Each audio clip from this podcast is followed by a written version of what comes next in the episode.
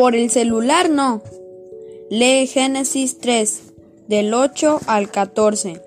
Y oyeron la voz de Jehová, Dios que se paseaba en el huerto al aire del día.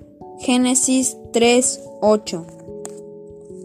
Y oyeron la voz de Jehová Dios que se paseaba en el huerto al aire del día.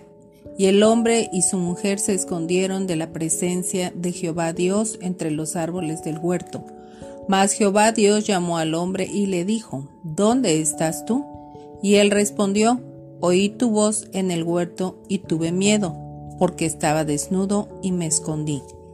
Y Dios le dijo, ¿quién te enseñó que estabas desnudo?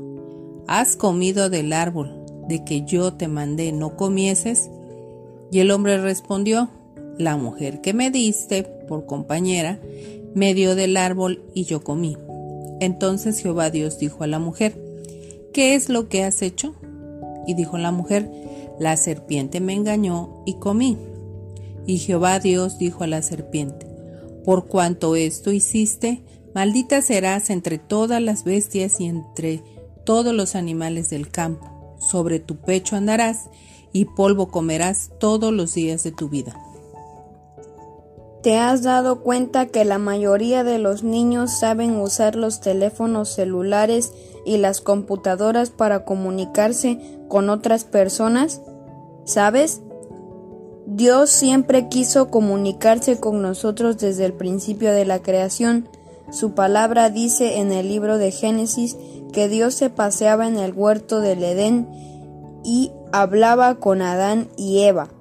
Dios nos ama tanto que Él quiere seguir hablándonos, pero no lo va a hacer a través de tu celular, sino a través de su palabra. Cuando leemos la Biblia, Dios nos habla. Si la lees todos los días, puedes escuchar su voz. No esperes a que te llame por celular. Mejor lee la Biblia diario. Oración.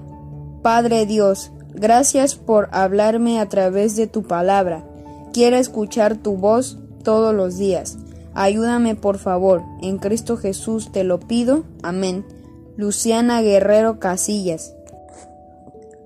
Tal vez nosotros sepamos usar los teléfonos o computadoras, pero Dios nos habla por medio de su palabra, la Biblia.